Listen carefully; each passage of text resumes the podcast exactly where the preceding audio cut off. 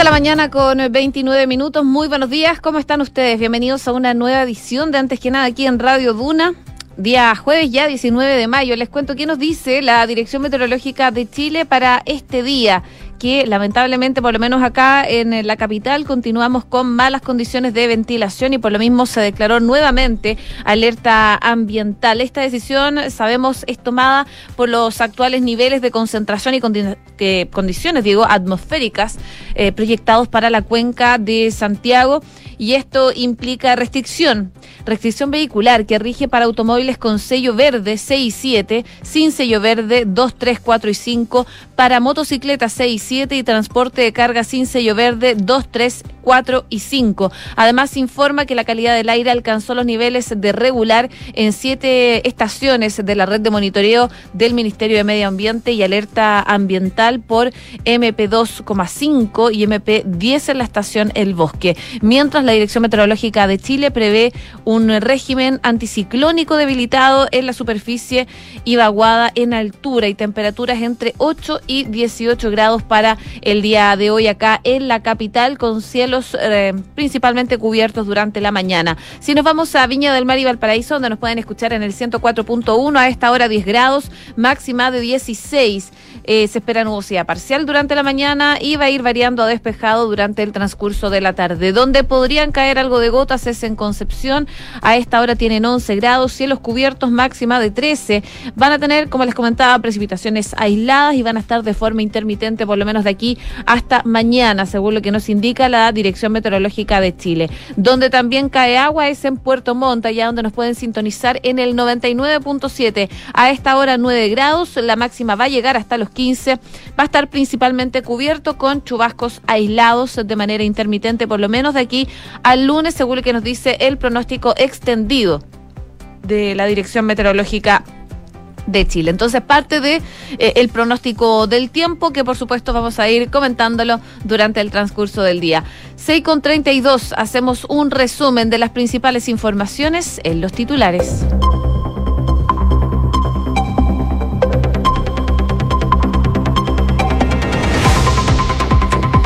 Los convencionales aprobaron en general la primera propuesta de preámbulo para los textos de nueva constitución. Ahora se abre un espacio para ingresar indicaciones y luego de estos textos pasarán a votación en particular.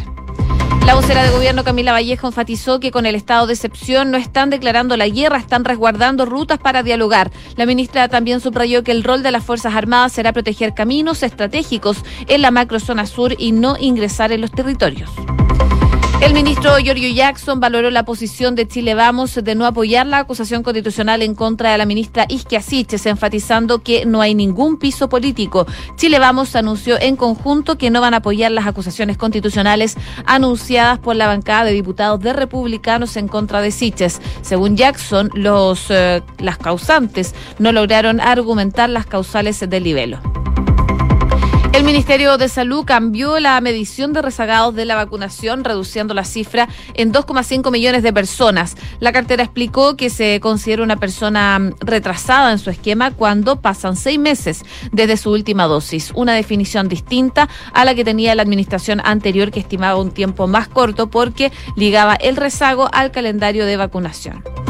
Hoy comienza el segundo pago de la devolución de impuestos. Cabe recordar que el primer pago se efectuó el 12 de mayo para las personas que realizaron su declaración entre el primero y el 21 de abril. Metro de Santiago reportó agresiones a nueve trabajadores tras un procedimiento para poder fiscalizar a los comerciantes ambulantes de Ñuñoa. La empresa informó que dos de los lesionados fueron trasladados al centro asistencial con heridas graves tras ser golpeados por fierros. En noticias internacionales, Rusia aseguró que la reacción militar ante la adhesión de Finlandia y Suecia a la OTAN serán proporcionales y adecuadas. La presidenta del Consejo de la Federación, Valentina Matviyenko, también comentó que el ingreso de los dos estados a la Alianza Atlántica afectará negativamente el estado político de Europa y no habrá estabilidad dada la postura neutral histórica que han demostrado estos dos países en el pasado. Y Seúl estima que la ola de COVID-19 en Corea del Norte alcanzará su pica a fines de mayo o principios de junio. Además, según el Servicio Nacional de Inteligencia eh, surcoreano, muchas de las fiebres registradas en Pyongyang se deben a otras enfermedades, como por ejemplo el sarampión.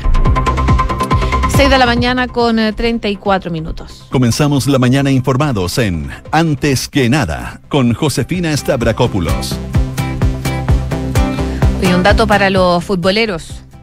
Colo Colo visita a River Plate en este duelo crucial para sus aspiraciones en la Copa Libertadores el día de hoy a las 20 horas eh, en el Estadio Monumental de Buenos Aires. Así que novedades van a tener y panorama, por supuesto, también los eh, que les gusta el fútbol y sobre todo a los que les gusta Colo Colo. Ahora sí, eh, revisamos las principales informaciones. Una de ellas tiene que ver, por supuesto, con el estado de excepción eh, constitucional acotado que se ha declarado en la macrozona sur. Ayer estuvo hablando la vocera de gobierno, Camila Vallejo, se refirió a esta decisión que tomó el gobierno de decretar finalmente este estado de excepción. La medida, recordemos, fue anunciada el lunes por la ministra del Interior, Tras una serie de infructuosas negociaciones con los partidos oficialistas para avanzar en el proyecto de Estado intermedio que quería impulsar el Ejecutivo en ese entonces. Pero ante los reparos tanto del Partido Comunista como del Frente Amplio, lo que hacía no contar con los votos necesarios para su aprobación, desde el gobierno finalmente optaron por ocupar la herramienta que la actual constitución establece y que es decretar el estado de excepción que llamaron como acotado, entre comillas, para resguardar rutas y caminos en la Araucanía y las provincias de Arauco en el Biobío. La medida, recordemos, entró en vigencia eh, este martes tras ser visado eh, este decreto en la Contraloría. Y según lo que explicaba en esta entrevista con 24 horas la vocera de gobierno, es que no es el ideal nunca tener militares desplegados en el territorio nacional, pero decidimos hacerlo simplemente en las rutas para cumplir con el objetivo que el presidente ha mandatado, que es poder desarrollar un plan integral en la zona, explicaba la vocera. Y en ese sentido también dijo y aseguraba que ellos como gobierno no están habilitando a las Fuerzas Armadas para entrar a caminos locales o a comunidades o territorios de comunidades eh, ni de Chile ni de pueblos originarios. Y en ese caso eh, tampoco en el del pueblo mapuche. Por lo tanto, dijo, todo lo que trate de materia de orden y seguridad en territorio fuera de los caminos en comunidades tiene que actuar la policía. Con eh, nuestro gobierno aseguró, no estamos declarando la guerra, estamos resguardando las rutas para poder dialogar, poder desarrollar un plan integral en la macrozona sur, el Gualmapu, la Araucanía y los territorios que están involucrados y aportar con más inteligencia. Y aseguró que hay civiles permanentemente afectados por esta violencia, por el uso de armas ilegales y por lo tanto insistió que para evitar más muertos, más personas inocentes heridas o fallecidos en el territorio, en el resto del país se requiere más inteligencia y más persecución de delitos. Por supuesto, puesto para poder desmantelar lo que está detrás de estos delitos, decía la vocera, y por supuesto la organización eh, criminal que se está viendo en la zona eh, y que básicamente puede estar detrás de estos mismos delitos. Finalmente, eh, la vocera también defendió la decisión del estado de excepción acotado, asegurando que lo que no podían permitir es que tengan Em, a las Fuerzas Armadas desplegadas en todo el territorio y tampoco podían permitir no hacer nada. Entonces tomaron esta definición que ella cree que va a contribuir a no tener nuevamente rutas interrumpidas por distintos factores y poder avanzar en el diálogo político y social que dice se necesita. Ayer en una entrevista televisiva la ministra Siches de hecho aseguró eh, que nuestro gobierno no quiere un enfrentamiento, no quiere muertes de civiles, no queremos ser el gobierno en que un militar mate a un comunero. Y por supuesto esto son declaraciones del gobierno a propósito de la entrada en vigencia de este estado de excepción más acotado en la macrozona sur. También les cuento que el despliegue de los militares se retrasó. En Arauco y Carabineros tuvo que realizar el despeje de caminos tomados. La delegada presidencial del Bío Bío reconoció esta demora en la instalación de la Armada en las provincias de las regiones en las que el gobierno decretó el estado de excepción acotado para proteger las carreteras de la zona. Desde el martes, la ruta P40 en dirección a Leu mantenía un bloqueo de 9 kilómetros por acción de violentistas. 6,39. Estás escuchando Antes que nada con Josefina Stavrakopoulos en Duna. Seguimos revisando informaciones, por supuesto, aquí en Duna. Una de ellas tiene que ver con la postura que ha tomado la expresidenta Michelle eh, Bachelet respecto a la Convención Constitucional.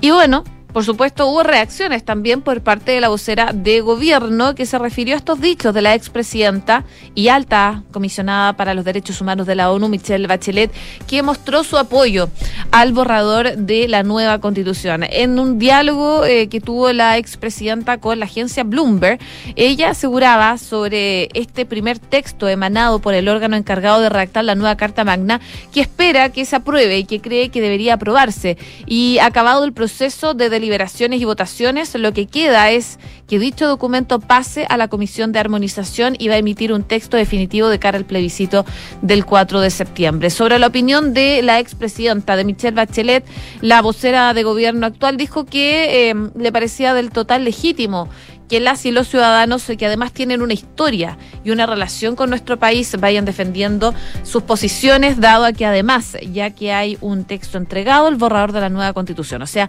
ya hay un lineamiento más claro de los contenidos que va a tener esta nueva constitución, si es que se aprueba, claro, respecto a los derechos, etcétera. Entonces, como cualquier persona tiene total legitimidad y derecho a poder tomar la decisión. Asegura que la expresidenta Bachelet, como cualquier ciudadano, tiene derecho a tomar posición, postura frente a un proceso tan histórico e importante, decía Vallejo, como el que estamos viviendo hoy en nuestro país. Y dijo que está en su legítimo y total absoluto derecho en tomar posición al respecto. Si ella hace pública su posición, entonces es porque hay que confiar en que tomó una posición con las herramientas y con los elementos que considera necesario e importante para tomar una definición.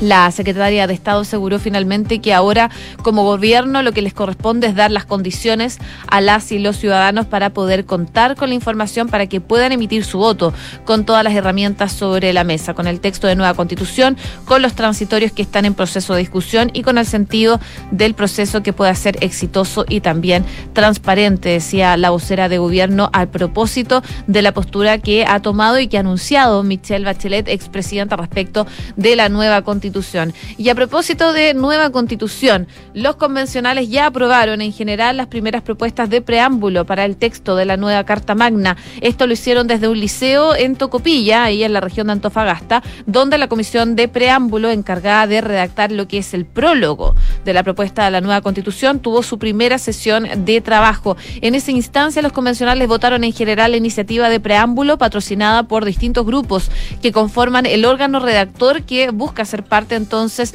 de la introducción al texto de la propuesta de nueva constitución. Las propuestas visadas por la comisión serán discutidas nuevamente ya el próximo miércoles, luego de que los 13 convencionales que integran la instancia presenten indicaciones para modificar los textos previamente aprobados. Luego de una serie de exposiciones y una ronda también de preguntas que se extendió por casi dos horas, eh, la comisión sometió a votación las 12 iniciativas. De todas ellas, los integrantes de la instancia dieron visto bueno a cinco propuestas.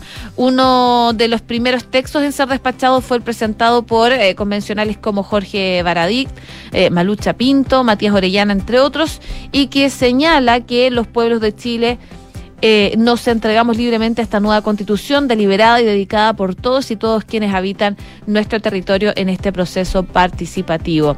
También fue aprobado en general otro texto que da cuenta que aquí estamos los pueblos que convivimos en Chile plurinacional y que mantenemos y reivindicamos las convicciones y fuerzas de toda la historia que nos ha traído este momento. Parte entonces de los textos que se aprobaron entonces el día de ayer en la comisión de preámbulo que está más que nada encargada de reaccionar el prólogo de esta nueva constitución. 6 de la mañana con 43 minutos. Escuchas antes que nada con Josefina Stavrakopoulos. Duna.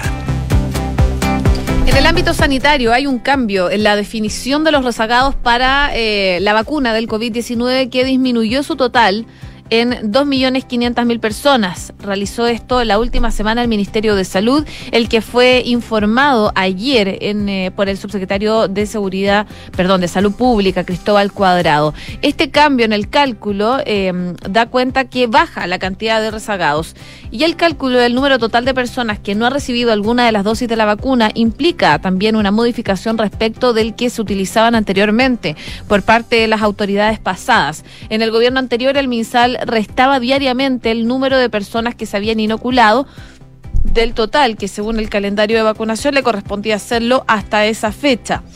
Para la nueva administración, para el nuevo Ministerio de Salud considera una persona rezagada cuando ya han pasado más de seis meses desde su última dosis.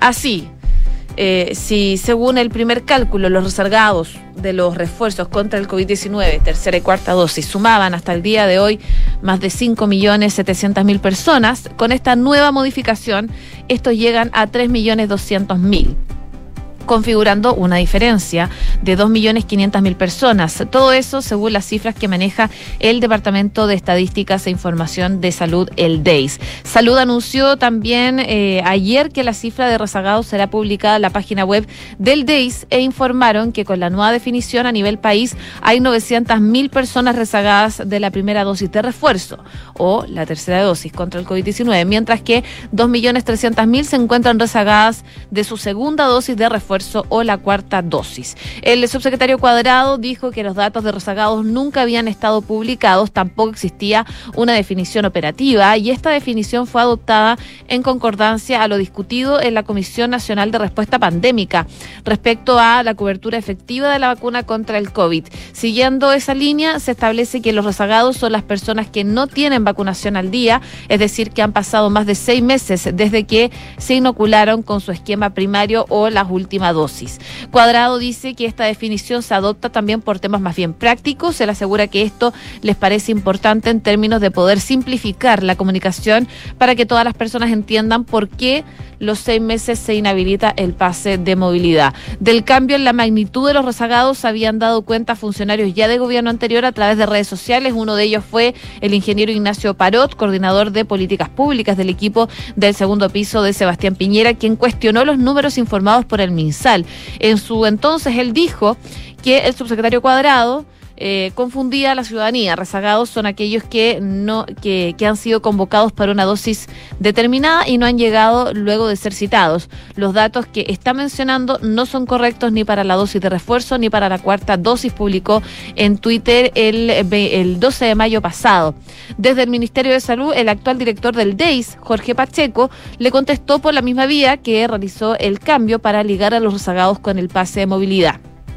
Respecto del cambio en la metodología, la ex subsecretaria de Salud y actual directora ejecutiva de CIPS, de Paula Daza, explicó que la definición de rezagados durante toda la pandemia fue toda persona que, pudiendo haberse vacunado con dosis que le correspondía, no lo hizo, independiente del tiempo de retraso. Es decir, aquella persona que fue llamada por el calendario y no fue a vacunarse. Frente a este cambio de definición, Daza cree que eh, va a crear algo de confusión porque una persona que fue llamada para su dosis de refuerzo después de cuatro meses, eh, pero recién va a ser considerada rezagada después de seis meses, va a tener que dilatar el proceso de inmunización.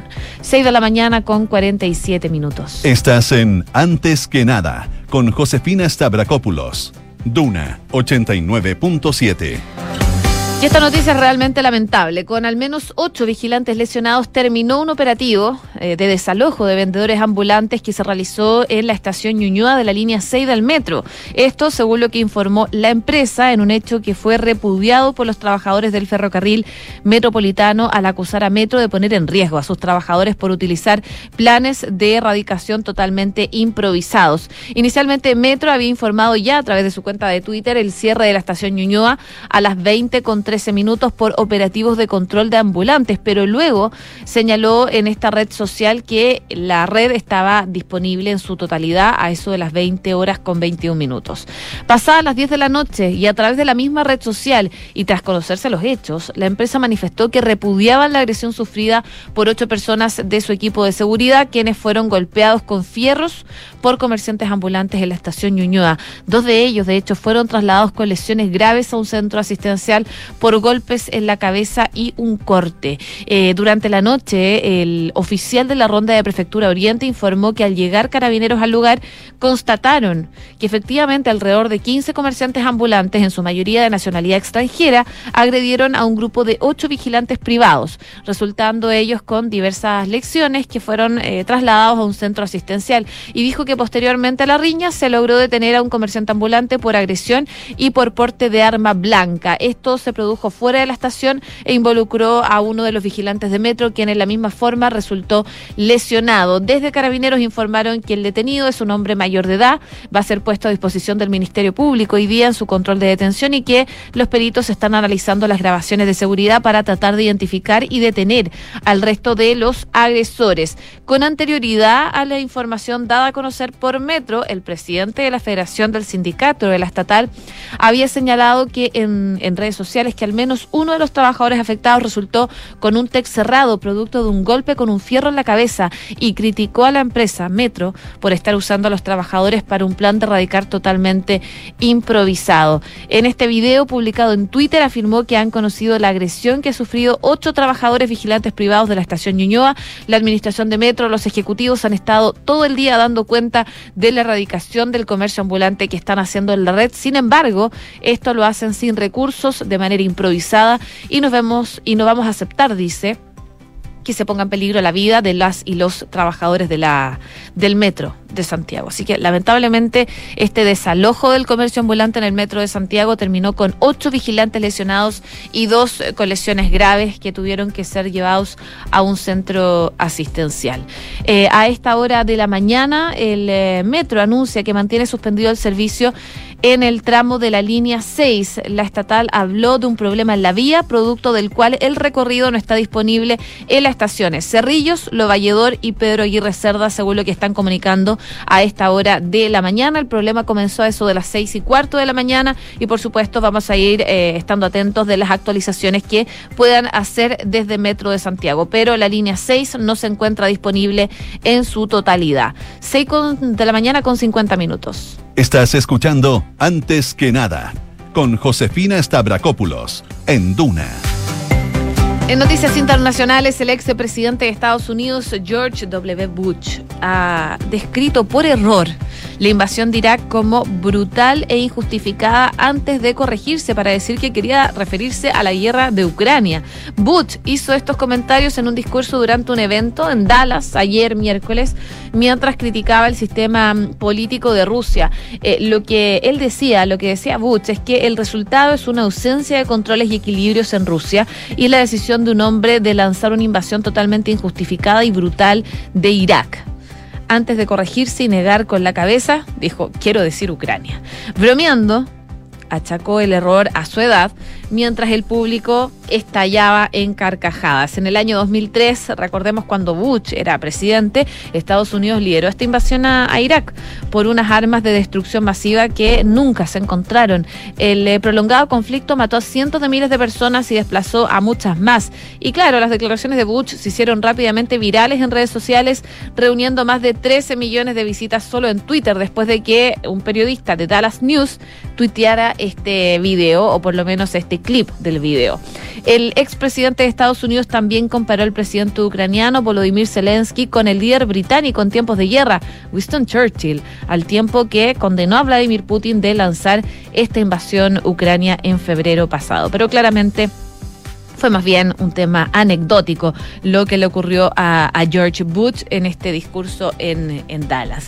Y seguimos eh, en Estados Unidos porque un tiroteo cerca de Temple University en Filadelfia ha dejado a cinco personas heridas hoy día. Eh, dos de este estado permanecen lamentablemente eh, graves, producto de esto, en estado crítico. La policía universitaria ha detenido al sospechoso del tiroteo, según han informado desde la universidad. Las víctimas son tres mujeres de 20 y 21 años y dos hombres de 28 y 59 años, según lo que están informando los medios de comunicación locales. La universidad cree que ninguno era estudiante en todo caso del centro. El hombre de 28 años que fue el que abrió fuego, recibió 14 disparos y se encuentra en estado extremadamente crítico en el hospital de la zona. El capitán de la policía de Filadelfia ha afirmado que las cinco personas que recibieron disparos se encuentran en estado crítico, lamentablemente. Entonces, cinco heridos graves, dos en estado extremadamente crítico en este tiroteo cerca de una universidad en Filadelfia, Estados Unidos. 6 de la mañana con 53 minutos. Cifras, mercados, empresas. Las principales noticias económicas están Antes que nada. Noticias económicas, el IFE alerta, eh, el IEF, digo, alerta por un fuerte alza en carga financiera en los créditos hipotecarios con tasa variable. Es lo que trae pulso el día de hoy, esto para este año y hacia adelante. Según el informe de estabilidad financiera del primer semestre, en 2022, la participación de los préstamos variables en los flujos de crédito superará el 50% del total, comparado con cifras inferiores a 20% en años previos. También se destaca en la prensa económica el día de hoy lo que está ocurriendo con eh, Dominga. Recordemos que la Corte Suprema rechazó los recursos presentados por organizaciones locales y ONGs ambientales eh, en contra del fallo del Tribunal Ambiental de Antofagasta que determinó que este el proyecto minero Dominga de Andes Iron, propiedad de las familias Delano y Garcés, sí había presentado antecedentes suficientes en su trámite ambiental. Bueno, en un fallo de 45 páginas, la Corte estableció que en esta etapa procesal no proceden los recursos al estar a la espera de la determinación que adopte el Comité de Ministros, por lo que se encuentra eh, a resguardo la presentación de argumentos y vías procesales de todos los intervinientes. Con ello, el futuro de la iniciativa, ubicado ahí en la comuna de Liguera, en la región de Coquimbo, y que contempla una inversión de 2.500 millones de dólares, ahora eh, queda a la espera del pronunciamiento del Comité de Ministros, el cual es presidido por eh, la titular de Medio Ambiente, María mm, Rojas, y está integrado por los ministros de Salud, de Economía, Agricultura, Energía y Minería. Bueno, la resolución del Tribunal Ambiental de Antofagasta del 21 de abril del año pasado, que acogió una reclamación de Andes Iron, estableció que lo determinado por la Comisión de Evaluación Ambiental eh, al rechazar la iniciativa era ilegal, ordenando repetir esta votación. La comisión votó nuevamente aprobando ahora la resolución de calificación ambiental de Dominga, quedando así pendiente este nuevo pronunciamiento del comité eh, de ministros. Y por último, les cuento que la economía crece menos de lo previsto en el primer trimestre y los analistas ven que la desaceleración se acentuará ya en la segunda parte del año. De acuerdo con el Banco Central, el PIB se expandió 7,2% por debajo del 7,9% previsto luego de conocerse el IMASEC de marzo. Se trata del menor crecimiento trimestral en 12 meses, pero de todos modos Chile se ubica noveno en el mundo entre los países que han informado sus cifras. 6 de la mañana con 56 minutos. ¿Y te gustaría reordenar y consolidar tus cuentas en una sola cuota mensual? Con el crédito de consumo Banco Consorcio eso es posible. Simula y solicita tu crédito de consumo en bancoconsorcio.cl. ¿Y sabías que puedes comprar de forma anticipada los servicios funerarios de María Ayuda? Entrégale a tu familia la tranquilidad que necesitan y estarás apoyando a cientos de niños de la Fundación María Ayuda. Convierte el dolor en un acto de amor. Cotiza y compra en www.funerariamariaayuda.cl. Bien a continuación, Duna en junto Consuelo Sadera, que